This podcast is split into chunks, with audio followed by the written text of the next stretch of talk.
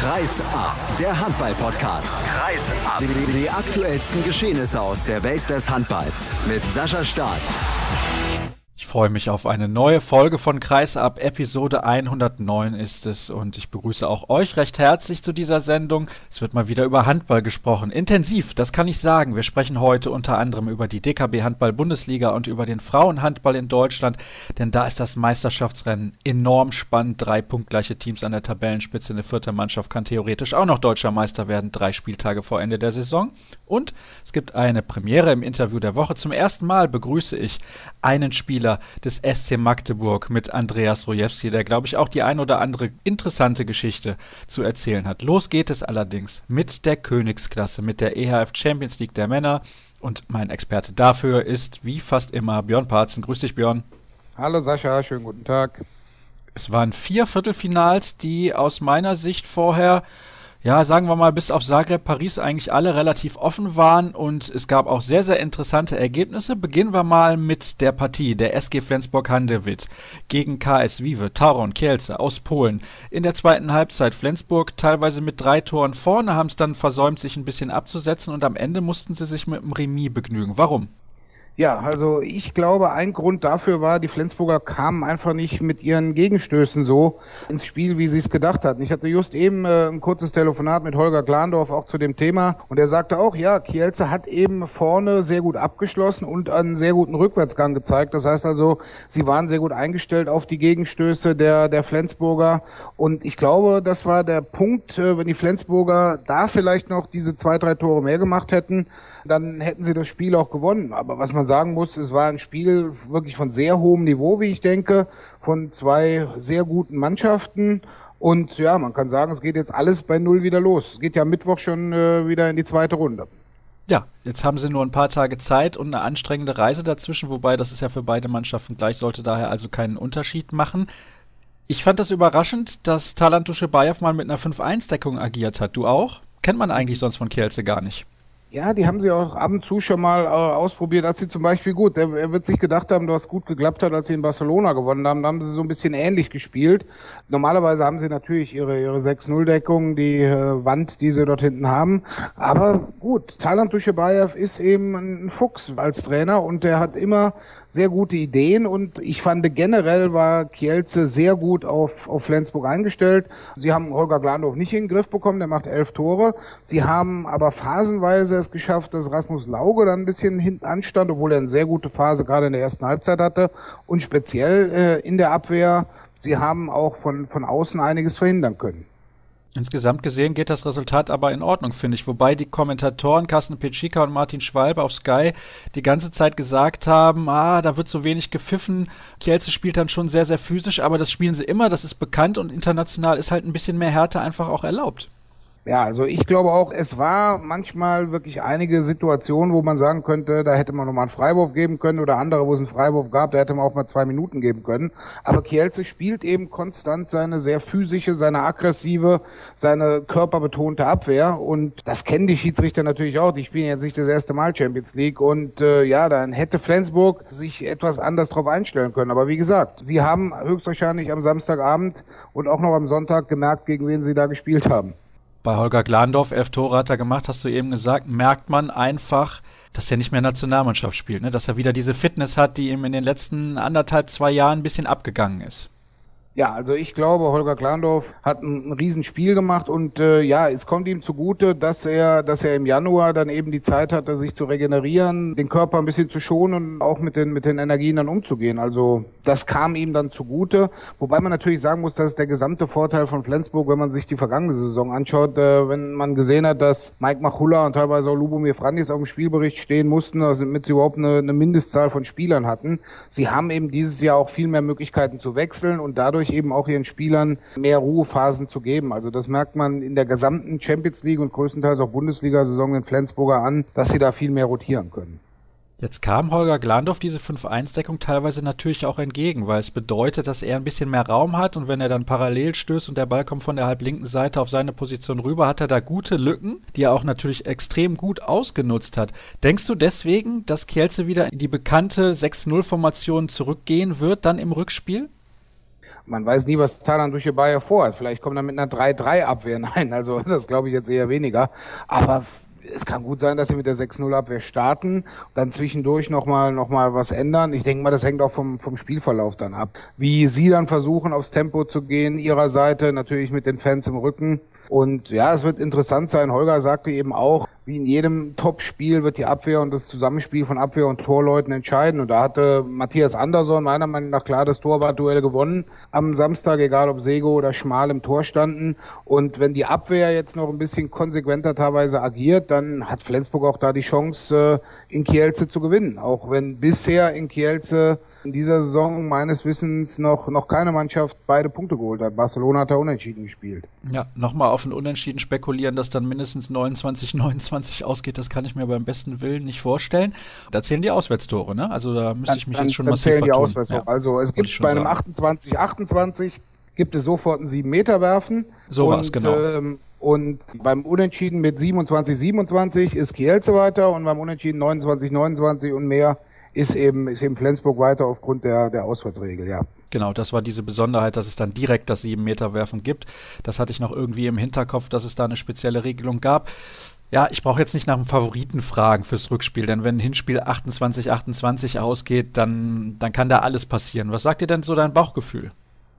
Also ich glaube, dass Flensburg Chancen hat. Und zwar deswegen, weil man muss es jetzt ja ein bisschen so sehen, der Druck ist jetzt ein bisschen auf Kielce, weil es erwartet jetzt jeder, sie müssen mit einem Tor gewinnen und äh, dadurch sind sie weiter. Ich denke, es wird wieder genauso ein enges Spiel werden, wie das Hinspiel auch war, weil man hat gesehen, Flensburg war zwar mal mit drei Toren weg, aber ansonsten mit den anderen Phasen über 50 Minuten lang war es immer ein Plus eins oder ein Unentschieden und ich glaube nicht, dass Kielce sich äh, von Beginn an direkt mal so auf, auf 7-1 oder, oder 8-2 absetzen kann, sondern dass da auch entscheiden wird. Vielleicht entscheidet der allerletzte Angriff darüber, wer nach Köln geht. Also Flensburg im Final Four, höre ich da raus. Ich würde es ihnen gönnen. Also dann hätten sie in dieser Saison wirklich dann eines ihrer großen Ziele erreicht. Und man kann ja einfach mal zurückschauen in die Gruppenphase. Hätten sie das Spiel gegen, gegen Westbrem zu Hause nicht verloren, hätte es ein echtes Endspiel in Paris gegeben und dann wären sie Gruppensieger gewesen, dann hätten sie eben vielleicht auch einen einfachen Gegner im, im Viertelfinale dann gehabt. Und so haben sie sich eben erarbeitet, dass sie im Viertelfinale vor den letzten 60 Minuten des Viertelfinals noch sehr gute Chancen haben, weiterzukommen. Und ich würde es Flensburg einfach gönnen. Nichts gegen Thailand und Kielce, aber so aus deutscher Sicht wäre es natürlich schön. Dann hätten wir vor dem Spiel, wo wir gleich sicherlich drauf kommen, Kiel-Barcelona schon mal eine deutsche Mannschaft sicher in Köln. Ja, da kommen wir jetzt sofort drauf. Kiel gegen Barcelona. Absoluter Klassiker in der Königsklasse. Und 29-24 haben die Kieler am Ende gewonnen. Fand ich deutlicher als erwartet. Ich habe den Kielern auf jeden Fall einen Sieg zugetraut, aber bei Barcelona muss man auch sagen, da sind einige Spieler über ihrem Zenit, auch der gute Philipp Jicha, wobei der kann körperlich im Moment, glaube ich, einfach nicht mehr. Das hat er ja auch nach dem Spiel im Interview bei den Kollegen von Sky gesagt. Da hatte ich den Eindruck, der war emotional völlig am Ende. Also ich glaube, es war eine Mischung aus, wie du sagst, emotional und physisch. Ich glaube, wie es, wie es die Sky-Kommentatoren auch treffend während des Spiels gesagt haben, der war irgendwann froh, dass diese 60 Minuten rum war, dass er dieses Spiel eben hinter sich gebracht hatte in der, in der Sparkassenarena. Er hat ja immer wieder betont, wie sein Herz auch am THW hängt und dass alle seine Erfolge eben dort stattfanden. Und es war wahrlich nicht einfach für ihn. Also über den Zenit würde ich nicht sagen, er kam eben verletzt nach Barcelona und äh, er war zwischendurch dann noch mal längerfristig ausgefallen. Also was mich gewundert hat, war einfach diese Vielzahl von technischen Fehlern und Ballverlusten und Fehlwürfen, die Barcelona gemacht hat. Das kennt man so nicht von ihnen. Auch wenn man gesehen hat, wie vorher in der, in der Gruppenphase war El Jalus zwölf Tore von 13 Versuchen macht, zehn Tore von elf Versuchen macht. Ich glaube, der hatte gestern zwei von sieben oder sowas und davon der ersten Halbzeit einen von fünf. Also was, der hat, der hat unglaublich viel verschossen, wenn man sieht, was er, was er sonst vorher gemacht hat und auch wirklich von erfahrenen Spielern, Kirill Lazarov, viele Fehlwürfe, dann, dann von, von Spielern wie Entre Rios, viele Fehlpässe, aber ich sag's dann auch, man muss es natürlich umdrehen. Eine Mannschaft ist nur so gut, wie der Gegner es zulässt. Und Kiel hat mit dem Publikum, was gigantisch war gestern, und mit Dominik Klein einen Riesendruck auf Barcelona gemacht. Hatte in der entscheidenden Phase dann Niklas Landin, der wichtige Bälle gehalten hat. Und äh, das ist eben das Problem, wenn man in der gesamten Saison so gut wie gar nicht gefordert wird, die Gruppenphase erfolgreich abschließt, aber dann auch so zum Einspielen nutzt, aber eben keine, keine richtigen Stolpersteine in der Liga hat. Das könnte Barcelona jetzt zum Verhängnis werden. Könnte. Wie viel Sorgen muss man sich denn als Fan des THW Kiel vor dem Rückspiel machen? Fünf Tore ist so ein Vorsprung, wo man sagt, ja, das kann Barcelona durchaus auch aufholen. Also ich war vor zwei Jahren in Barcelona beim Rückspiel des Viertelfinales gegen die Rhein-Neckar-Löwen, wo sie im Hinspiel 38, 31 gewonnen hatten, zwischendurch mit elf Toren geführt hatten. Und äh, eigentlich jeder sagte, naja, man wird wohl nicht mit sieben und mehr Toren da verlieren. Und am Ende waren es dann genau die sieben Tore. Und aufgrund der Auswärtsregel kam, kam äh, Barcelona weiter und die Löwen sind raus. Also ich sage mal, fünf Tore in Barcelona können sehr schnell weg sein, aber ich glaube, im Vergleich zu den Löwen, wie sie damals waren, vor zwei Jahren, hat Kiel eine erfahrene Mannschaft, wo Spieler wie Dufnia, Caneas eben auch solche Erfahrungen schon gemacht haben. Und es wird sehr spannend sein, weil man muss ja im Kopf haben, vor zwei Jahren im Löwentor stand Niklas Landi. Und ich denke, für ihn ganz besonders, er will diese Schmach, die er damals im Palau Blaugrana hatte, wo er dann eben ausgeschieden ist, mit den Löwen für sich persönlich dann noch tilgen. Trotzdem möchte ich jetzt nochmal die Frage stellen, obwohl du eben gesagt hast, über den Zenit, nee, findest du nicht. Quo vadis FC Barcelona? Wenn man mal schaut, ja, Daniel Saric wird die Katalanen am Ende der Saison verlassen. Philipp Jicha nicht bei 100 Prozent körperlich. Kirill Lazarov ist auch nicht mehr Mitte 20. Entre Rios hört am Ende der Saison auf. Da steht ein richtiger Umbruch an, ein erneuter Umbruch. Gudjon Valo Sigurdsson verlässt den Verein auch. Gut, der Umbruch nach der Saison ist klar. Man muss sich ja natürlich mit dem befassen, was sie jetzt auf dem Feld haben. Und ich sag mal, Perez de Vargas hat gestern Abend sehr gut gehalten. Ich als, ich bin jetzt nicht Barcelona-Trainer, sonst würde ich jetzt hier nicht reden. Ich hätte Daniel Scharic aber ab und zu mal reingebracht, aber vielleicht hält sich Xavi Pascal diese Option ja fürs Rückspiel offen, weil man weiß, dass Scharic gerade gegen deutsche Mannschaften immer sehr motiviert ist. Siehe auch sein Spiel mit Katar gegen Deutschland bei der WM. Nach der Saison muss man sicherlich Gedanken machen, weil äh, wenn man auch sieht, die Spieler, die sie diese Saison verpflichtet haben, mit Marco Koppelja und mit äh, Kamil Sürpczak, die sind beide nicht so richtig eingeschlagen. Philipp Bichka war angeschlagen und da muss man sich schon überlegen, ob Barcelona dann mit einer Mannschaft wie Westbrem oder wie Kielce oder gerade mit PSG mithalten kann nach der Saison. Aber in dieser Saison denke ich mal, da werden sie alle versuchen, diese schwarze Serie, die es ja mit dem Velux ERF Final Four auf sich hat, vielleicht mal zu brechen. Weil seit 2010 gibt es das Turnier und noch nie hat eine Mannschaft ihren Titel verteidigen können. Was heißt denn übrigens, wenn du Barcelona-Trainer wärst, würdest du hier nicht sprechen? Ja, dann wäre ich jetzt zu Hause und würde die Mannschaft aufs Rückspiel vorbereiten, ah, denke ja, ich mal. Okay, das sich gerade noch, ja, äh, grad noch rausgewunden. Würde, würde der auch mit dir reden, Xavi Pascal. Das ist ein netter, ein netter Kerl. Ja, den Eindruck habe ich auf jeden Fall auch und sehr kompetent. Deswegen sollte sich der THW Kiel da nicht ausruhen. Und ich denke aber auch, Alfred Gislason wird die ein oder andere taktische Maßnahme noch als Ass im Ärmel irgendwie fürs Rückspiel parat haben. Und also das, das wird schon eine heiße Kiste. Wir haben noch zwei andere Spiele, über die wir kurz sprechen wollen, und zwar Zagreb zu Hause gegen PSG mit acht verloren. Da müssen wir nicht drüber diskutieren, dass da Zagreb ja ans Limit gestoßen ist. Also man muss den, wenn man sich den Spielverlauf anguckt, bis Minute 44, 45 ungefähr war der Abstand ein, zwei Tore. Zwischendurch stand zwar 16, 16, dann ist Paris weg, Zagreb kommt wieder ran und sind in den letzten zehn Minuten komplett auseinandergenommen worden von Paris. Also äh, das sagen selbst die, die Spieler von PSG, dass das Endergebnis nicht unbedingt den, den gesamten Spielverlauf widerspiegelt, aber eben ein acht Tore Auswärtssieg, also wenn man sieht, dass PSG äh, zu Hause noch keinen Punkt abgegeben hat diese Saison, muss man Angst haben, dass, dass Zagreb da völlig unter die Räder gerät. Und das Lustige ist, wenn man sieht, wer am Anfang die entscheidenden Tore macht mit Igor Vori, ein ehemaliger Spieler von Zagreb, der eigentlich komplett über seinen Zenit raus ist. Ich glaube, in der ganzen Saison vorher zehn Tore macht, macht in der ersten Halbzeit fünf. Also die Paris hat da natürlich auch mit ein paar Optionen gespielt, aber nein, also da mache ich mir keine Gedanken, dass es das erste Mal mit Paris nach Köln dann auch klappt, nachdem sie zweimal Jahr vorher gegen Westbrem ausgeschieden waren. Apropos Westbrem, die haben mit 29 zu 26 bei Vardar Skopje gewonnen. Ja, also auch wenn Skopje eine durchaus ordentliche Mannschaft hat, kann ich mir nicht vorstellen, dass die das in Ungarn dann nochmal drehen. Also irgendwie hat Wada so diesen, diesen Malus, dass sie ins Viertelfinale kommen, aber dann immer gegen eine Mannschaft ausscheiden, die wirklich auch besser ist. Also das war, vor zwei Jahren war es mit einem Tor nur Flensburg, die danach Champions League Sieger wurden. Letztes Jahr war es Kielce. Und äh, ich denke auch nicht. Also wenn man sieht, Westbrem ist zu Hause eine Macht. Sie haben zu Hause, ich glaube, mit sieben oder acht Toren gegen Paris gewonnen, haben gegen Kiel gewonnen, haben gegen Flensburg gewonnen. Und ich glaube nicht, dass die Mannschaft sich äh, da noch die Butter vom Brot nehmen lässt. Wada ist gut. Wada hat äh, gute Akzente auch in dieser Champions League Saison gesetzt, aber ich glaube nicht, dass sie es nach Köln schaffen werden. Naja, die haben ja für die nächste Saison bereits einige hochkarätige Neuzugänge verpflichtet, unter anderem Joan Canellas. Ich denke mal, die Mannschaft wird sicherlich nicht schlechter werden. Dann möchte ich gerne eine Frage stellen, die für dich nicht unbedingt so leicht zu beantworten ist, weil du bist natürlich auch für die EHF unterwegs. Braucht die EHF beim Final Four einen deutschen Teilnehmer? Also, ähm, wenn man es rein von Zahlen und, und Ticketverkäufen sieht, eigentlich nicht. Also die, die Karten sind alle verkauft, bis auf die jeweils 500 für die vier teilnehmenden Vereine. Man hat gesehen, auch ein Finale ohne deutsche Beteiligung, sie letztes Jahr oder sie 2011, sorgte nicht dafür, dass die deutschen dann nicht in die Halle kommen. Aber ich, ich denke, es hat schon den gewissen Flair, weil natürlich auch sehr viele Karten in Deutschland verkauft wurden, hat es diesen Flair, wenn auch eine deutsche Mannschaft dabei ist. Wobei natürlich so ist, äh, es wird kein Flensburger, der eine Karte hat, für Kiel schreien und es wird kein Kieler für Flensburg schreien. Und leider ist dieses Jahr auch Sihai Rotenka nicht dabei. Gegen den hätte man alle pfeifen können. Aber ich denke, für das gesamte Ambiente wäre es schon besser, wenn eine deutsche Mannschaft dabei wäre. Aber gut, du hast es nicht in der Hand. Dafür wird ja noch gespielt.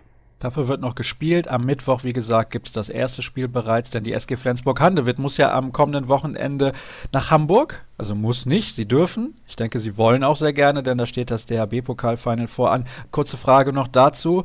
Denkst du auch, dass die Rhein-Neckar-Löwen da als Favorit in dieses Turnier gehen? Denn Flensburg hat halt, wie gesagt, diese unangenehme Reise noch. Man kann auch nicht direkt nach Kielce fliegen, denn da gibt es keinen Flughafen. Also ich sag's mal so, wenn Flensburg am Mittwochabend den Einzug nach Köln perfekt macht, nehmen sie so viel Selbstvertrauen mit nach Hamburg, dass ich da auch mit einem 50-50 Spiel dann rechne gegen die Löwen. Die Löwen haben natürlich jetzt das Selbstvertrauen, äh, dass sie Tabellenführer sind, dass sie, dass sie die Chance haben, sogar noch ein Double zu machen, also nicht nur ihren ersten nationalen Titel, aber irgendwie gibt's ja auch äh, diese lustige Botschaft der, der Löwenfans, wir fahren sowieso nur zum Spaß dahin.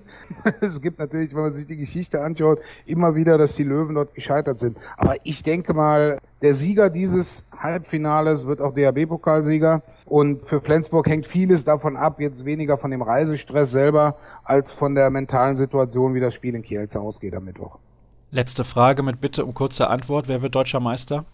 Das werden die Löwen machen. Da bin ich mir ziemlich sicher kurz und knapp und präzise. Ich danke dir, Björn, für deine Analysen und Einschätzungen zur Champions League und natürlich auch kurz noch zum DRB-Pokal und zur Bundesliga. Und jetzt gibt es die erste kurze Pause in der heutigen Sendung. und Danach spreche ich dann mit dem Kollegen Christian Stein.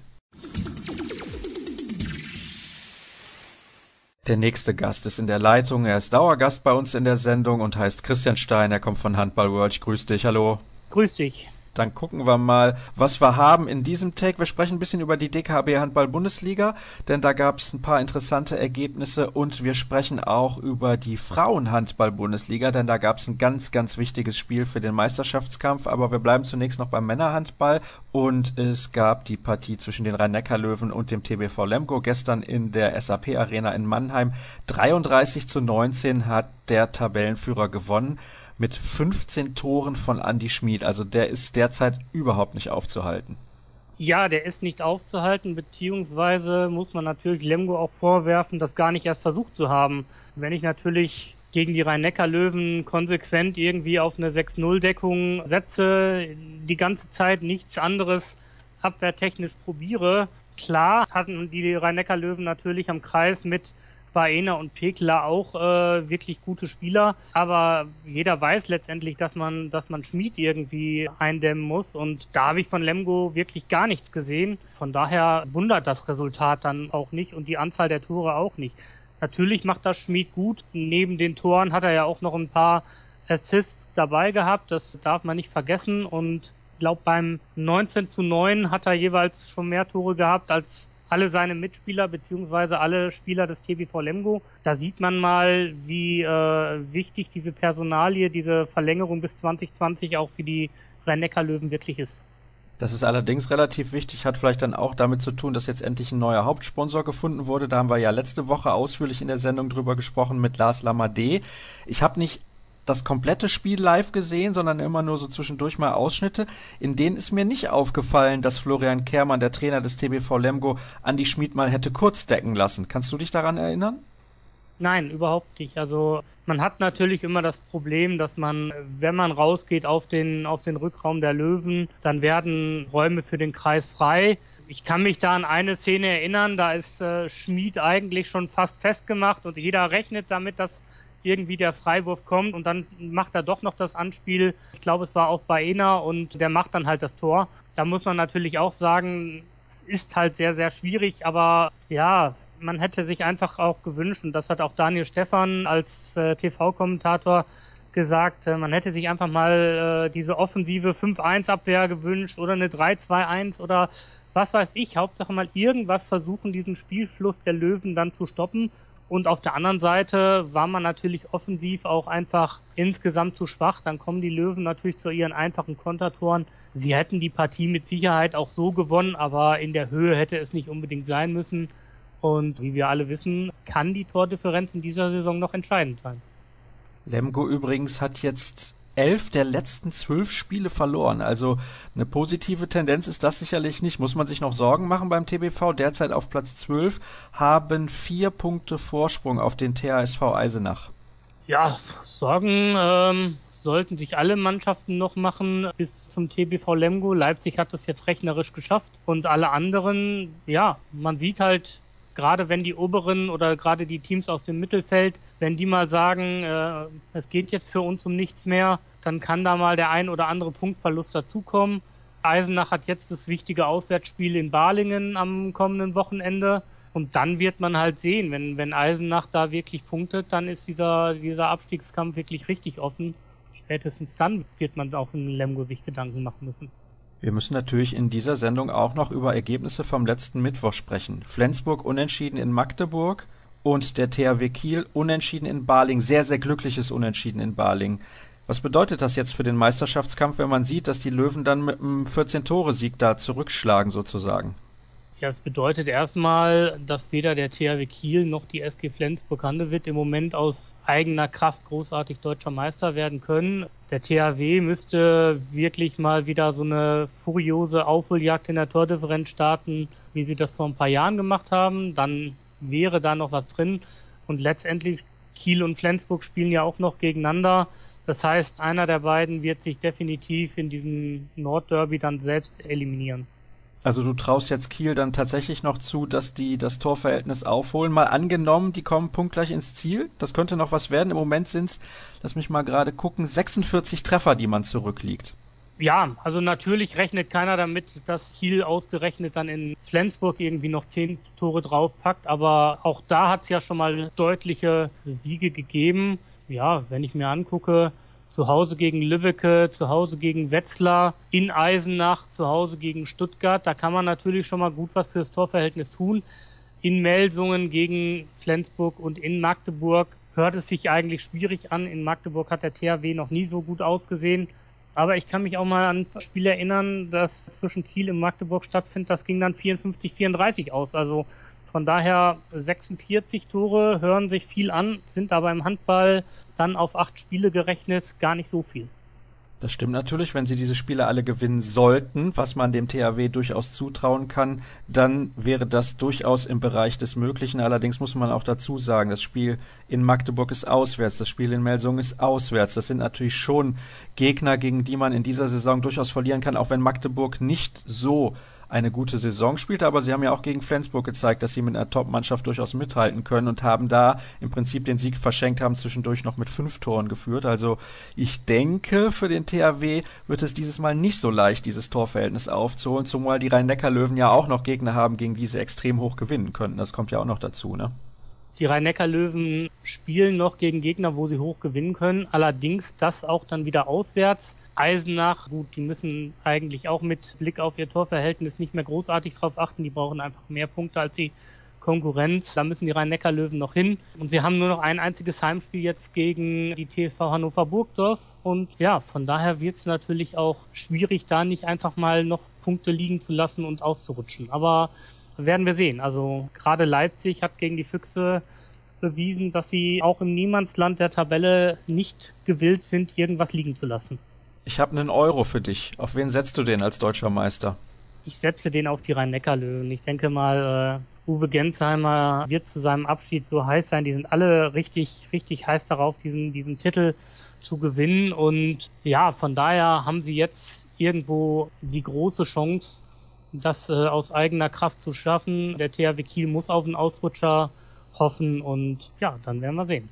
Dann habe ich noch einen Euro für dich. Den kannst du setzen auf den auf die Mannschaften besser gesagt, die drin bleiben unten in der Tabelle. Auf Platz 14 HBW Balingen-Waldstätten mit 12, BHC mit 11, dahinter Eisenach mit 10, Lübecke mit 8 mein Gefühl sagt mir, dass Lemgo und Stuttgart eigentlich schon gerettet sind. Ich kann mir nicht vorstellen, dass Eisenach noch zweimal gewinnt. Die haben auch ein Torverhältnis von minus 147. Das zeigt ja eigentlich auch auf, dass sie in den Spielen immer große Probleme haben, mit den Gegnern jeweils mitzuhalten. Also von daher, ich kann es mir nicht vorstellen. Es gab jetzt am Wochenende noch ein sehr, sehr wichtiges Ergebnis.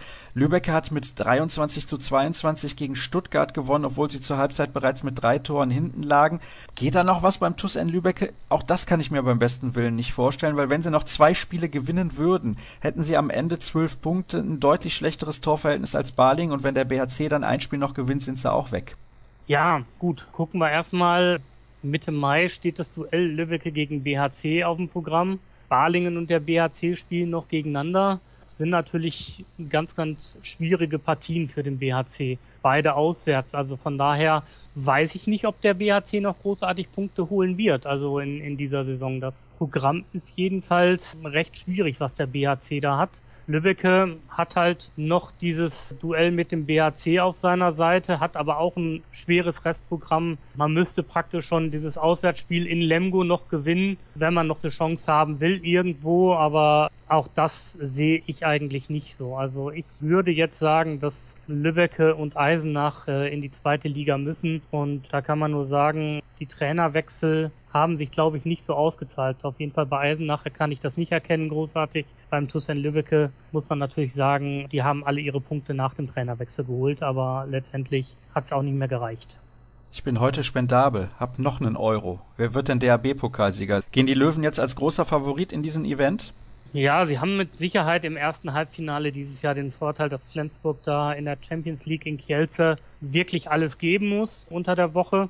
Von daher darf man natürlich gespannt sein, wenn das Spiel in Kielce relativ früh sich gegen Flensburg wendet, dann sehe ich das eigentlich als ein Duell auf Augenhöhe. Wenn Flensburg die Partie in Polen relativ lange auf Augenhöhe gestalten kann und ums Weiterkommen kämpft, dann sehe ich gute Chancen, dass die Löwen eigentlich stärker in der Favoritenrolle sind. Ansonsten der Sieger dieses Halbfinals sollte am Ende dann DRB-Pokalsieger werden. Mhm. Naja, das hören wir natürlich in den Viktor Schilagi Studios nicht so gerne. Eine Personale gibt's noch bei den Rhein-Neckar-Löwen, könnte ein neuer Torhüter anheuern demnächst.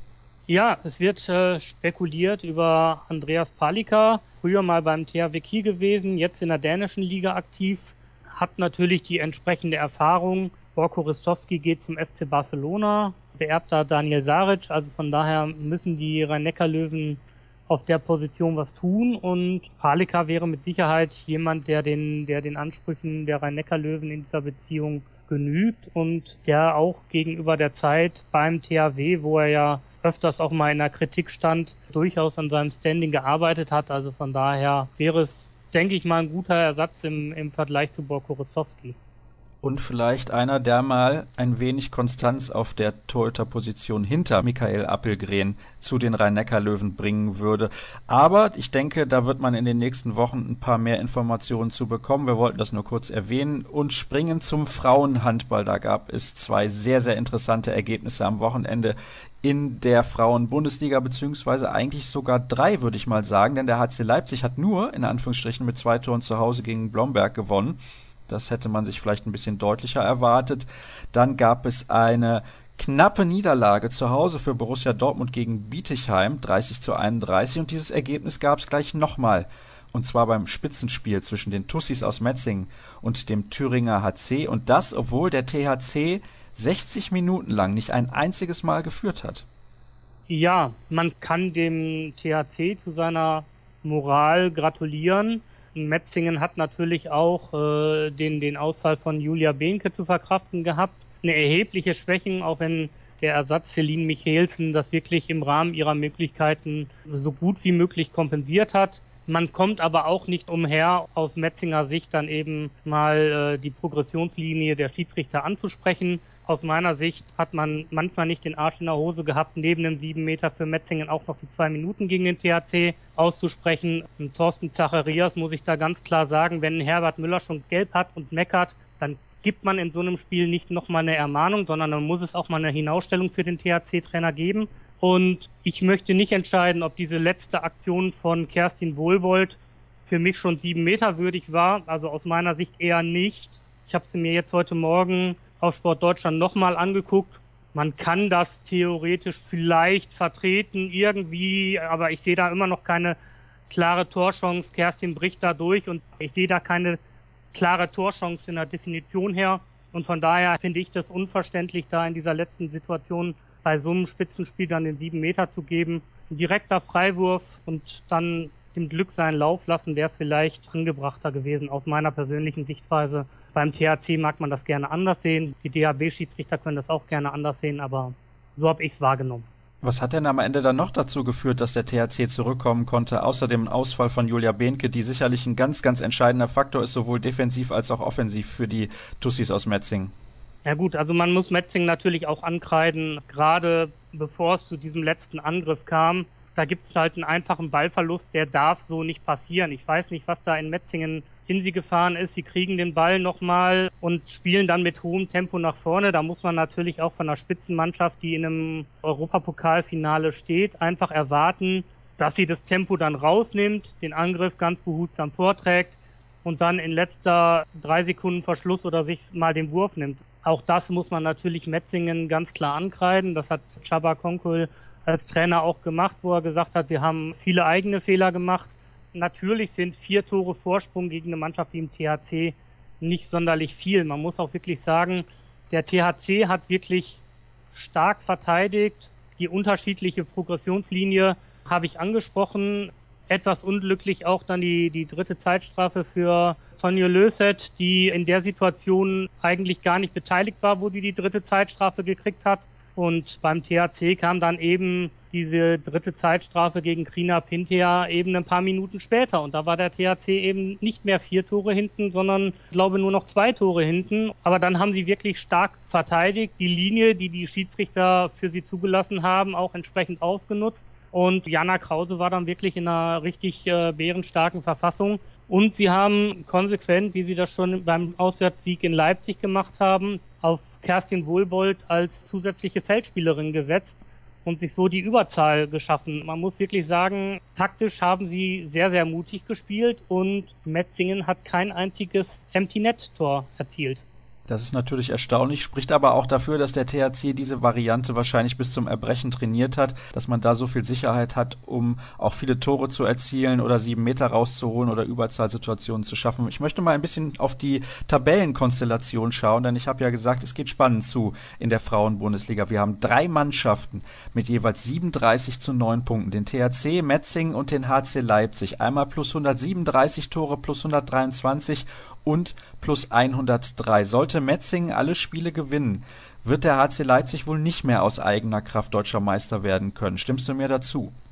Ja, es wird zumindest sehr, sehr schwer. Metzingen hat natürlich jetzt am kommenden Wochenende, beziehungsweise jetzt unter der Woche, schon am Mittwoch, das Auswärtsspiel im Bietigheim zu bestreiten. Die sind Vierter mit zwei Punkten Rückstand wird also eine ganz, ganz enge Kiste erwartungsgemäß. Also werden sie da nicht so viel für die Tordifferenz tun können. Die anderen beiden Spiele zu Hause gegen die Füchse Berlin und in Bad Wildungen, da kann ich mir wirklich nicht vorstellen, dass Metzingen da großartig irgendwie patzen wird. Ja, beim HC Leipzig ist natürlich der letzte Spieltag, der Showdown letztendlich mit dem Auswärtsspiel beim Thüringer HC, davor gegen Celle und gegen Göppingen kann man mal was für die Tordifferenz tun. Hätte man allerdings auch schon gegen Blomberg erwartet und da haben sie ja auch zwischenzeitlich schon mit fünf oder sechs Toren oder sieben Toren gar geführt, hat also auch nicht so funktioniert und Blomberg ist jetzt wirklich im Moment in keiner absoluten Top-Verfassung, was den Kader angeht.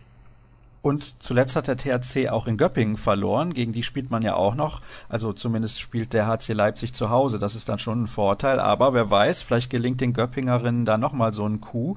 Mein Tipp bleibt der THC und zwar, wenn sie in Buxtehude gewinnen sollten. Das ist eine Mannschaft, mit der sie sich in den letzten Jahren immer extrem schwer getan haben. Klar, elf Punkte Differenz liegen zwischen den beiden Clubs, aber trotzdem, das wird sicherlich nochmal eine sehr, sehr schwere Aufgabe. Ich kann mir nicht vorstellen, dass der HC Leipzig ausgerechnet in Thüringen am letzten Spieltag gewinnen wird. Da gibt es übrigens Planungen, das live und anscheinend auch komplett im Fernsehen zu übertragen.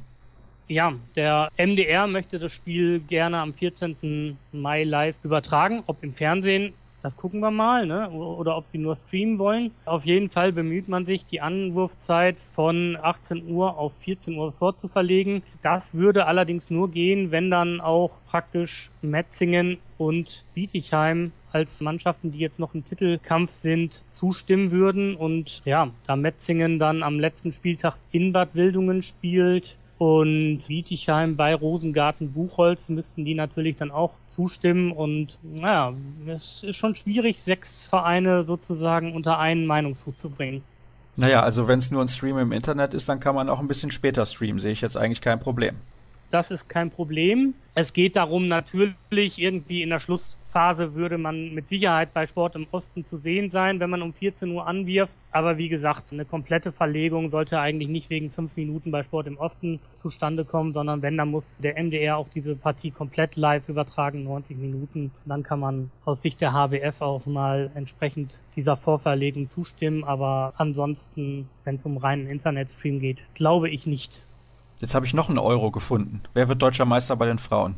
Ja, ich fürchte, dass es der Thüringer HC wird. Ich kann mir nicht vorstellen, dass sie irgendwo ausrutschen. Auch Buxtehude ist natürlich so ein Spiel, wo man gerne mal verlieren kann, wo es schwierig wird. Allerdings müsste man natürlich abwarten, mit welcher Mannschaft der Buxtehuder SV dann bis dahin wieder auftreten kann. Jetzt am Wochenende haben insgesamt sieben Spielerinnen aus der erweiterten Startformation, sage ich jetzt mal, gefehlt angefangen mit Antje Lenz im Tor. Randy Bühlau wird natürlich nicht zurückkommen, schwangerschaftsbedingt. Also von daher werden wir mal gucken, wer dann wirklich alles auflaufen kann. Und wenn Buxtehude in wirklich guter Verfassung ist, dann könnte ich mir vorstellen, dass man liebend gerne dem THC da in die Meistersuppe spucken wird. Ich sehe sie aber jetzt weiterhin in der Favoritenrolle. Svenja Huber übrigens, die den THC am Saisonende in Richtung Dortmund verlassen wird, acht von acht von der Linie und hat auch den entscheidenden sieben Meter dann mit dem Schlusspfiff noch verwandelt. Also da muss man schon den Hut ziehen, unabhängig davon, ob das jetzt ein sieben Meter war, den man hätte pfeifen sollen oder nicht. Christian, ich danke auch dir recht herzlich für deine Einschätzungen und Analysen und natürlich auch für deine Tipps. Es gibt die letzte Pause in der heutigen Sendung und dann begrüße ich im Interview der Woche Andreas Rojewski vom SC Magdeburg. Es ist Zeit für das Interview der Woche und in dieser Sendung freue ich mich ganz besonders mal endlich einen Gast des SC Magdeburg begrüßen zu dürfen. Es hat lange gedauert, aber umso schöner, dass er Zeit gefunden hat. Andreas Rojewski ist bei mir. Hallo Andi. Hallo Sascha, hallo liebe Handballfans, ich grüße euch. Ja, am Wochenende stand für euch ein Spiel auf dem Programm, was ihr häufiger mal habt, nämlich gegen Frisch auf Göppingen, aber nicht in der Bundesliga, sondern im EAF Cup 25 zu 31 ging es verloren. Leider konnte man es ja nicht sehen, also ich habe nirgendwo die Möglichkeit gefunden, irgendwie mal da Bilder zu sehen. Warum war es denn am Ende so deutlich? Weil sechs Tore, das ist schon eine ordentliche Hypothek fürs Rückspiel. Ja, das stimmt. Also zum einen ähm, war das Problem der, der mangelnden Bilder ähm, auch Thema hier in Magdeburg und äh, auch in der ganzen Magdeburger Fankultur. Ich glaube, das Spiel wurde komplett im Radio live übertragen mit verschiedenen Schalten und so weiter. Aber es ist natürlich schon schade, dass keine Bilder davon zu sehen waren, also weder bei erf.com oder im MDR oder im SWR. Es ist schon schade für so einen Europapokal im, im Viertelfinale. Warum ist es so deutlich ausgegangen? Ja, die Frage haben wir uns auch gestellt und wir sind natürlich nicht mit dem Ergebnis zufrieden, weil es auch nicht den Spielverlauf widerspiegelt. Göppingen hat die ganze Zeit geführt, keine Frage, aber das Ergebnis ist um drei, vier Tore zu, zu hoch ausgefallen. Äh, jetzt stehen wir da mit einer recht sattlichen Hypothek und äh, es wird eine, eine Herkulesaufgabe, das jetzt am, am Mittwoch zu drehen. Und Im Handball ist allerdings viel möglich. Wir, wir glauben daran, äh, werden alles daran setzen, um ins äh, Final Four nach Norden zu kommen. Ich weiß jetzt nicht, wie es mit dem Ticketvorverkauf aussieht, aber braucht es diese ausverkaufte Halle, diese ganz spezielle Magdeburger Atmosphäre, damit er da nochmal zurückkommen könnte? Denn wenn man vielleicht in den ersten Minuten so mit zwei, drei Toren mal in Führung gehen kann, dann entwickelt das Ganze ja auch so eine spezielle Eigendynamik. Ganz genau. Also wir hatten ja auch vorletzte Saison oder vorletztes Jahr, ähm, wo wir gegen Göppingen im Viertelfinale des DAB-Pokals gewonnen haben, auch mit so einer riesen Rückendeckung zu Hause, mit 15 Toren gegen Göppingen gewonnen und äh, nach, nach langer, langer Zeit wieder uns für das Final Four in, in Hamburg qualifiziert. Und auf so eine Kulisse hoffen wir natürlich jetzt auch. Und ähm, wir haben das in Göppingen erlebt. Die Hölle Süd hat ihrem Namen auch wieder alle Ehre gemacht und haben da auch sehr, sehr kräftig hinter ihrer Mannschaft gestanden und Druck gemacht. Und jeder, der das kennt, der weiß, was das ausmachen kann. Und äh, gerade hier in Magdeburg ist das natürlich dann auch eine phänomenale Kulisse. Und gerade so wie du es gesagt hast, wenn man mit zwei, drei Toren führt und man äh, in so einen kleinen Lauf kommt und dieser Funke überspringt und die das richtig zum Kochen äh, beginnt, dann, dann ist alles möglich. Und dann sind wir guter Hoffnung, dass wir auf jeden Fall eine, eine Chancen haben, den Rückstand wieder aufzuholen. Wie erklärst du dir persönlich eigentlich so Unterschiede in der Leistung? Ihr habt letzte Woche zu Hause unentschieden gespielt gegen Flensburg. Das ist eine europäische Spitzenmannschaft, die jetzt auch die Möglichkeit haben, ins Champions League Final Four einzuziehen. Und dann sind da teilweise so Leistungen in der Bundesliga, die auch eurem Kader irgendwie gar nicht entsprechen. Hast du einen Ansatz von Erklärung dafür? Ja, das ist, ähm, was der gemeine Zuschauer ja fast schon Normalität bezeichnen würde. Das ist etwas, was wir, womit wir die ganze Saison zu kämpfen haben. Diese, diese Achterbahn der Gefühle, diese Wundertüte Magdeburg, die es nicht hinkriegt, wirklich konstant äh, auf einem gewissen Level zu spielen. Und ähm, da gibt's immer Ausreißer nach oben, aber auch genauso krasse Ausreißer nach unten. Und deswegen ähm, ist es schon schon schwierig, das zu erklären. Also natürlich haben wir auch einen gewissen Wechsel im Kader gehabt im letzten Sommer und ähm, die, die Spielstruktur hat sich ein bisschen geändert. Der Druck war allerdings auch extrem hoch nach dem sehr, sehr guten letzten Jahr. Vierter Platz, äh, Final Four in Hamburg und Finale knapp verloren im 7 Meter gegen Flensburg. Und ja, vielleicht dachten viele, dass wir einfach schon, schon weiter sind, als, als wir vielleicht auch schon, schon wirklich waren. Und die Bundesliga, das sieht man, ist auch so verdammt eng. Und ähm, wenn man mal gegen vermeintliche Kellerkinder mal vielleicht Punkte liegen lässt, die man nicht liegen lassen darf, dann macht sich das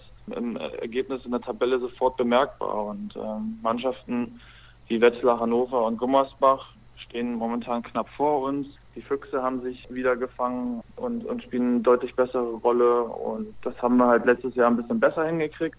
Und trotzdem ist es jetzt so, dass wir auch nicht so weit weg sind vom, vom Platz 6, was wahrscheinlich dem Kader entspräche. Wenn man ein bisschen auf hohem Level spielt, auch ohne Verletzungsausfälle, ist halt auch mal Platz 5, Platz 4 möglich. Und wenn es mal ein bisschen schlechter läuft, dann geht es halt von 6 ganz schnell auch auf 9, 10. Ne? Und das, das zeigt einfach, dass, dass die Liga extrem stark ist und die Konstanz so hinzukriegen und auch ein Ergebnis mit dem Druck des Umfeldes aus dem Vorjahr zu bestätigen, ist halt extrem schwierig. Und ja, das hat uns jetzt eigentlich ereilt, dieses Phänomen. Dann möchte ich da mal eine provokante Frage stellen. Welches Spiel ist denn wichtiger? Das am Mittwoch gegen Göppingen oder das gegen den BHC im Halbfinale am Samstag? Ja, es ist äh, natürlich sehr provokant von dir und natürlich ist das nächste Spiel erstmal äh, das Wichtigste und das Göppingen-Spiel steht vor der Brust und wir haben aufgrund der durchwachsenen durchwachsenen äh, Saison in der Bundesliga auch die beiden, beiden Schüsse frei im Europapokal und im deutschen Pokal die Saison erfolgreich zu gestalten. Und, und diese Chance werden wir jetzt nach dem Hinspielergebnis nicht weggeben. Das heißt, wir werden auf jeden Fall alles dafür reinlegen, das Final Four in, in, in Nord zu erreichen und, und uns da die alle Möglichkeiten offen zu halten und werden danach die Aufgabe Final Four in Hamburg angehen. Da habt ihr aber doch gute Aussichten. Also du kannst jetzt nicht die Favoritenrolle auf den BHC schieben. Ich glaube, da sind wir uns einig.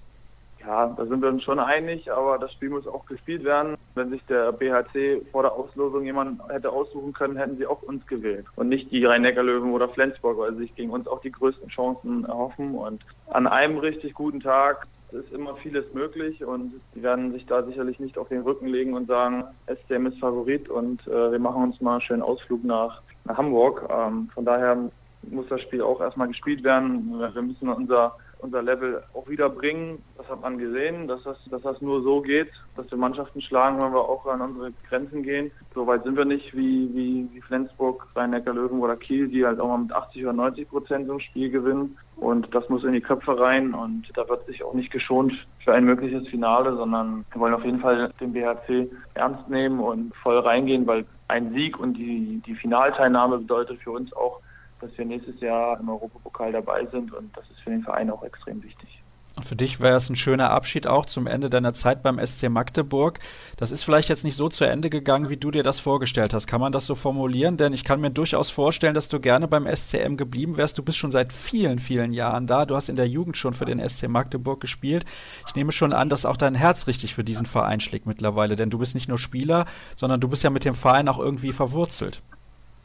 Ja, dem kann ich nichts hinzufügen. Also deine Annahmen sind da zu 100 Prozent richtig. Ich habe mir das sicherlich anders vorgestellt und bin seit vielen Jahren mit Herzblut dabei, mit Leidenschaft. Ähm, bin, ja, bin hier zu Hause mittlerweile mein halbes Leben in, in Magdeburg und ja, die Entscheidung ist natürlich jetzt auch schon ähm, ein bisschen ein paar Tage alt und das Gefühlsdrama oder Gefühlschaos, wenn man das so sagen kann, nach der Mitteilung und den folgenden Tagen und Wochen und auch äh, die Zeit dann in der Reha war dann sicherlich nicht so einfach.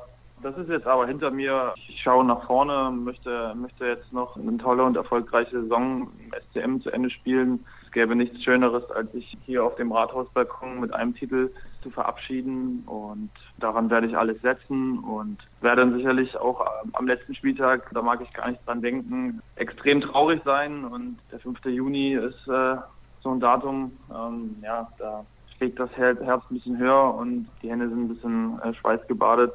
Aber das ist noch, noch, noch ein paar Wochen hin. Bis dahin wollen wir noch, noch, noch wie gesagt, äh, viele Spiele gewinnen und danach beginnt ein neues Kapitel. Äh, damit habe ich mich schon arrangiert und habe das Kapitel kennengelernt und mich deswegen auch für das Kapitel Leipzig entschieden. Da wird wunderbare Arbeit geleistet, arbeiten tolle Menschen und es ist ein super Projekt und da habe ich richtig Bock mitzumachen. Da hast du mir die Antwort auf die nächste Frage schon ein bisschen vorweggenommen. Deswegen möchte ich jetzt noch mal kurz darauf eingehen, was du gerade gesagt hast, dass das für dich enorm schwierig gewesen ist, als man dir das mitgeteilt hat. Hast du es ein bisschen geahnt oder kam es für dich dann doch wie ein Schock? Also es gab Vorzeichen, die in diese Richtung gehen konnten, keine Frage. Also wie es dazu gekommen ist, dazu möchte ich jetzt auch nichts weiter sagen. Also es war einfach eine blöde Situation und letztlich habe ich mich im März verletzt und wurde erst im September operiert und dementsprechend hat sich der Verein in der Lage gesehen zu reagieren und ich habe gehofft, dass man mir, die Zeit gibt, mich wieder zu rehabilitieren und auch wieder meine, meine Leistungsstärke zu zeigen, dass, dass es auch weitergeht, so wie es jetzt auch wieder funktioniert. Das war dem Verein zu, zu, zu riskant, das habe ich zu akzeptieren. Zu dem Zeitpunkt kann man diese Entscheidung schon nachvollziehen und von daher war ich äh, etwas, etwas darauf vorbereitet, aber trotzdem gehofft, dass es, dass es nicht so kommt. Ja. Und jetzt ist das so, im Leistungssport gibt es teilweise auch keinen Platz für solche Freundlichkeiten und das ist nun mal auch hartes Geschäft, keine Frage. Von dem her war ich schon, schon, schon sehr traurig und auch enttäuscht und kein Geheimnis. Und trotzdem geht es jetzt auch weiter. Ich bin wieder voll auf dem Dampfer und ja, freue mich auf die Zukunft, ähm, auf eine neue spannende Stadt, auf äh, ein tolles Umfeld, auf ein super Projekt und daran werde ich mich jetzt sehr schnell gewöhnen und freue mich darauf. Ist das für dich die schwierigste Phase deiner Karriere gewesen? Du hast ja auch die Europameisterschaft in deinem Heimatland verpasst, kann man das so sagen? Ah, es gab viele, viele schwere Momente. Das ist, das ist so. Die Verletzungen, die ich bisher hatte, hatten eigentlich immer nur die Folge, dass, dass es weiterging. Jetzt hatte ich die Gewissheit, dass es nicht mehr weitergeht. Und deswegen ist es schon natürlich sehr schwierig gewesen. Es war alles anders geplant, aber kommt, wie es kommt, und meistens anders als man denkt, sage ich immer mal so schön. Und deswegen äh, geht das Leben jetzt so weiter und es wird auch was Gutes mit sich bringen und da gucke ich jetzt hoffnungsvoll nach vorne. Ich muss mal eine Frage stellen, die noch ein bisschen was mit der Europameisterschaft zu tun hat. Liegt zwar schon ein paar Monate her und du bist auch selber nicht mit dabei gewesen, aber als du gehört hast, dass Michael Biegler die deutsche Frauennationalmannschaft übernimmt, was hast du da gedacht? Also ich war ja schon die ganze Zeit mit in Polen und war auch bei der Mannschaft mit dabei und war ja auch im, im Reservekader. Und es waren schon extrem schöne Momente und von der Stimmung her und so weiter und so fort bin ich da sehr dankbar, dass ich das miterleben durfte. Habe natürlich gehofft, dass ich noch reinrotiert werde in den Kader. Ähm, ja, die Fitness und die Spielpraxis hatte ich wahrscheinlich noch nicht und das war allen auch zu riskant. Trotzdem ist das Ende, wie es auseinandergegangen ist, mit Michael Bieler sehr schade gewesen. Ähm, wir haben ihm viel zu verdanken und ihm eine Bronzemedaille in Katar geholt und dank ihm auch jetzt dieses äh, Qualifikationsturnier zu Hause gehabt Rio, was jetzt auch erfolgreich gestaltet werden konnte. Von dem her bin ich da und die Mannschaft ist ihm da sehr dankbar und ich hoffe, dass es auch einen positiven Effekt auf die auf die Frauen geben wird, um jetzt den Bogen mal zu spannen. Äh, ich habe natürlich schon geschluckt und gedacht, oha, das, damit, damit hätte ich jetzt äh, so nicht gerechnet, muss ich sagen. Und auch gedacht, ich die Mädels da auf einiges gefasst machen können. Also ja, das wird jetzt richtig knackig. Ja, das kann ich mir vorstellen. Das wird auf jeden Fall interessant für diese Mannschaft, wo es angeblich auch charakterlich nicht ganz so einwandfrei läuft. Ich denke, da ist Michael Biegler auf jeden Fall der richtige Mann für diese Aufgabe. Es sind auch einige Hörerfragen eingegangen, auf äh, die möchte ich natürlich auch eingehen, beziehungsweise die dir auch weiterleiten. Aber du hast jetzt gerade auch dieses Qualifikationsturnier für die Olympischen Spiele in Rio nochmal angesprochen. Bei der deutschen Nationalmannschaft war das das Thema überhaupt während der ganzen Europameisterschaft. Wir wollen unbedingt nach Rio. Wir möchten uns gerne qualifizieren. Wir möchten hier den und den Platz erreichen, damit wir dann da auch eine gute Ausgangsposition haben, was die Gegner vielleicht angeht. Ist das bei der polnischen Mannschaft auch so ein großes Thema gewesen, dieses Thema Rio, dass man da unbedingt hin will? Du bist selber bei Olympischen Spielen noch nicht dabei gewesen. Ich nehme an, auch für dich persönlich ist das ein ganz, ganz großes Ziel in deiner Karriere. Das ist auf jeden Fall ein Riesenziel von mir äh, schon immer gewesen. Ähm jeder möchte, möchte mal bei den Olympischen Spielen mit dabei sein. Und wir hatten das Glück, dass wir schon in Katar wussten, dass wir, dass wir für eines dieser Turniere nominiert sind, sodass wir den Riesendruck bezüglich Rio in, in der eigenen Europameisterschaft nicht hatten. Wir hatten den Druck der eigenen Zuschauer, der eigenen Medien, keine Frage. Und natürlich wollten wir gerne ins Halbfinale und eine Medaille um den Handelsring bekommen. Aber das ist alles anders gekommen und trotzdem konnten wir aufgrund der guten WM uns jetzt trotzdem die Chance und den Traum von Rio aufrechterhalten und ja, haben es zum Glück genutzt.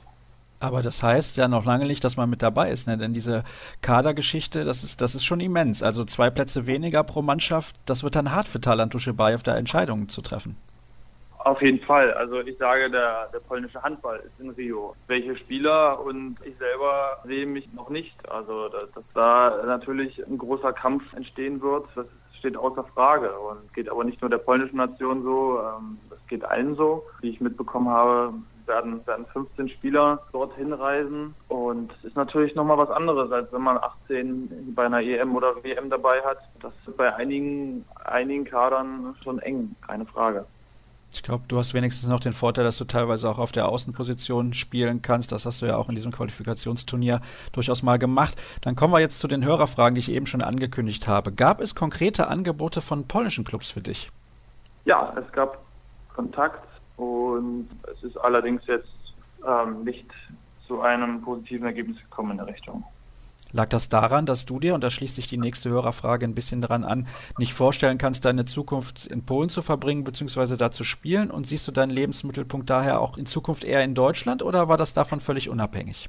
Also nach der Entscheidung im Oktober, dass es nicht mehr in, in Magdeburg weitergeht, war das schon ein Prozess bei mir, wo ich äh, erstmal in mich gehen musste, okay, du bist momentan nicht spielfähig, hier geht es nicht mehr weiter, wie geht es denn insgesamt weiter? Und mit zunehmender, stabileren Gesundheit ist auch das Bewusstsein gewachsen, okay, die eine Tür hat sich geschlossen und es werden sich neue Türen öffnen. Und ich bin da sehr positiv angegangen und war bereit für Neues und habe da auch in, in alle Richtungen äh, geguckt. Also ich war auch mit äh, Anfragen, also ich habe mich mit Anfragen aus dem Ausland beschäftigt, also nicht nur aus Polen, sondern auch im weiteren Ausland. Von daher war ich durchaus bereit, ins Ausland zu gehen. Allerdings hat sich das das Angebot und die Perspektive in Leipzig als äh, beste und schönste für mich herauskristallisiert. Ja, ich denke, in der Stadt Leipzig, da kann man auf jeden Fall, kann man ganz gut leben und äh, es gibt ordentlich was zu sehen und natürlich auch ein gutes Handballprojekt, wie du das eben schon angesprochen hast mit dem SCDFK Leipzig, die ja den Klassenerhalt auch fix gemacht haben. Wie ist es denn, fragt der nächste Hörer, wenn der Trainer ein ehemaliger Mitspieler ist? Also natürlich schaut man da mal ein bisschen, ein bisschen genauer hin und man, man kennt sich natürlich auch auch, auch besser als, als jetzt äh, jemand, den, der jetzt von außerhalb, von außerhalb kommt und äh, 10, 15, 20 Jahre älter ist. Keine Frage, aber am Ende des Tages entscheidet immer, immer die Qualität. Und Benno hat äh, über die A-Lizenz und dann die Erfahrung in der zweiten Mannschaft da seine Skills erworben und macht das momentan sehr gut und kriegt das äh, sehr gut auf die Reihe. Ist sicherlich nicht sehr einfach in, in dieser Situation, wenn man mit der halben Mannschaft zusammengespielt hat. Aber am Ende des Tages wollen wir alle, alle erfolgreich Handball spielen. Und oftmals ist es auch so, dass in, in vielen Situationen natürlich auch ausgeblendet wird, wer da auf der Bank steht und äh, sondern dass das Spiel gespielt wird. Von daher ist es natürlich keine normale und alltägliche Situation, aber wir sind alle professionell genug und wissen, worum es geht, gerade jetzt auch im Saisonsport, dass wir das ausblenden können. Der nächste Hörer würde gerne ein paar Worte zu Alexander Saul hören. Was kannst du mir über diesen Spieler sagen und auch den Hörern natürlich?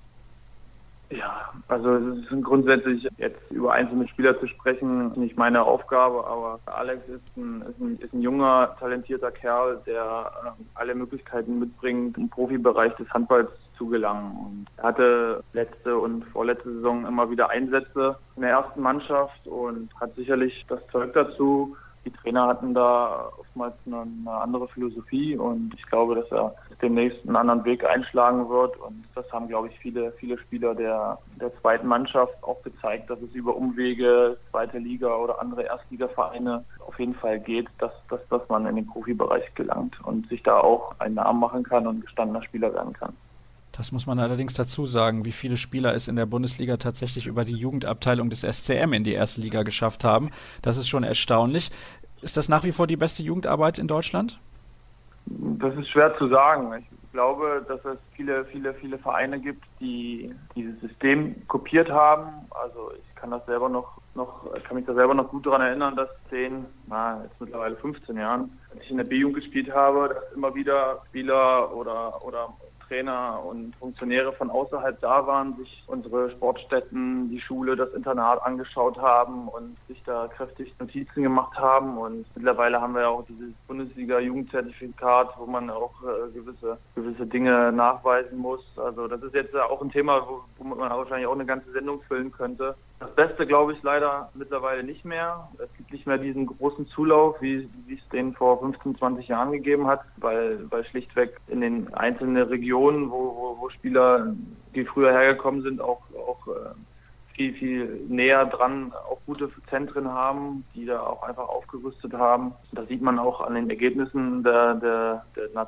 deutschen Meisterschaften in der Jugend, dass da Magdeburg nicht mal die aller, allererste Geige spielt dass das viel, viel breiter aufgestellt ist. Und also ich bin in meiner Jugend dreimal deutscher Meister geworden und die Jahrgänge darüber auch. Also gab es vielleicht mal ein ähm, Jahr, wo Minden oder oder mal vereinzelt ein Jahrgang dabei war, der, der ganz stark war, der da mal äh, ganz oben stand. Aber ansonsten waren das ja durchgängig immer nur SC Magdeburg. Das hat sich schon geändert. Da haben andere nachgezogen. Der Wettbewerb ist viel intensiver geworden trotzdem ist es nach wie vor eine, eine, super Adresse und ich glaube mit dem Internat und der Sportschule und dieser, dieser kompakten Entfernung, also alles dicht beieinander, ist es nach wie vor eine, eine super Adresse, um, um, um die Jugend zu fördern und das ist auch das Bestreben des Vereins, weiterhin Spieler über die zweite Mannschaft auch äh, punktuell in die erste Mannschaft mit einzubauen.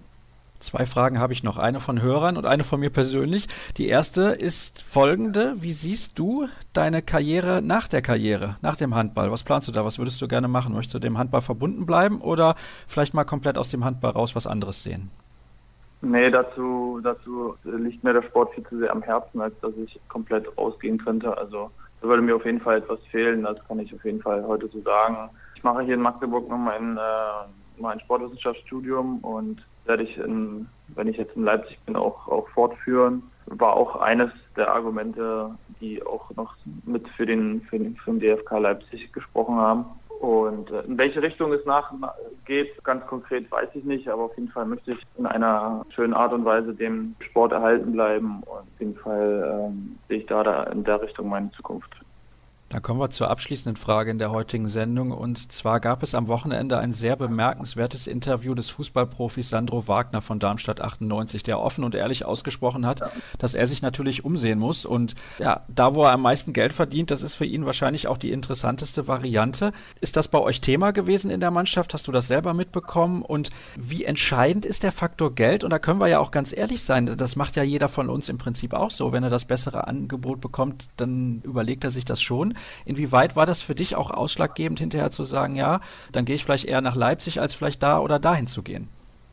Also ich habe das Interview bei Sport 1 äh, in der App gelesen und habe auch das Sportstudio mir danach noch mit angeschaut und äh, wir waren ja jetzt gerade alle zusammen in, in Göppingen unterwegs und da war das Thema auf jeden Fall präsent in der Mannschaft und im Bus und haben da auch kontrovers drüber gesprochen und waren uns da im, im Kern im Kern schon, schon sehr einig. Also der Typ hat auf jeden Fall Eier, das kann man schon so sagen. Also er zieht das, er zieht das komplett durch, was er meint und hat sich da auch tapfer, tapfer geschlagen und aller Ehren wert, wie er das da im Sportstudio gemacht hat. Ich verstehe den Kern auch, wo er, wo, wo er hin möchte. Es ist natürlich aber auch ein Jammern auf, auf, auf sehr hohem Niveau. Und ich glaube, dass das viele, viele Menschen nicht verstehen, was er meint. Ich glaube, dass auch, also ist auch meine Meinung, dass, dass da ganz, ganz viel Käse dabei gewesen ist. Also wenn er mir erzählt, dass er oder er den Leuten erzählt, dass, dass er keine Freunde hat und äh, es schwierig ist, freundschaftliche Beziehungen zu, zu führen und dass er nicht in die Disco gehen kann, das ist halt ganz großer Käse, ja. Und wenn er meint, dass es auch zu wenig Geld gibt für, für das, was er leistet. Ich habe Freunde hier in Magdeburg, die betreiben den Rudersport, den Kanusport, äh, den Schwimmsport, die Leichtathletik, was die an Umfängen knüppeln und äh, was, was, was die äh, verdienen, ist halt ein Witz dagegen, ja. Und natürlich kann man dann sagen, ja, Fußballstadion rennen jede Woche 60.000. Rudersport sieht man einmal bei der WM im Jahr, keine Frage. Aber ich glaube schon, dass da schon ein bisschen mehr Respekt an den Tag gelegt werden müsste äh, von seiner Seite aus. Und er hat sicherlich auch ein bisschen überspitzt dargestellt mit den 12 Millionen bei Bayern und so weiter und so fort. Und ich verstehe das, dass, dass, dass, dass dieser Druck in der Öffentlichkeit und so weiter und so fort, dass man vielen auch auf die Finger guckt. Aber das ist vielleicht bei FC Bayern oder bei Dortmund so.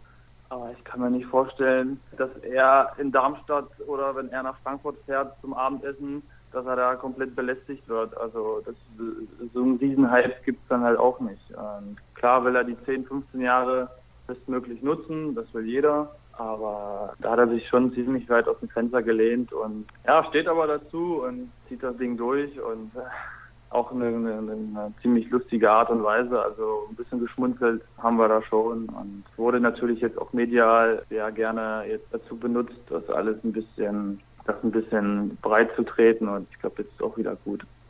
Ich glaube, deine Antwort sagt eigentlich alles, was das angeht. Handballer, man sieht es bodenständig wie eh und je. Fußballer soll sich jeder seine eigene Meinung drüber bilden.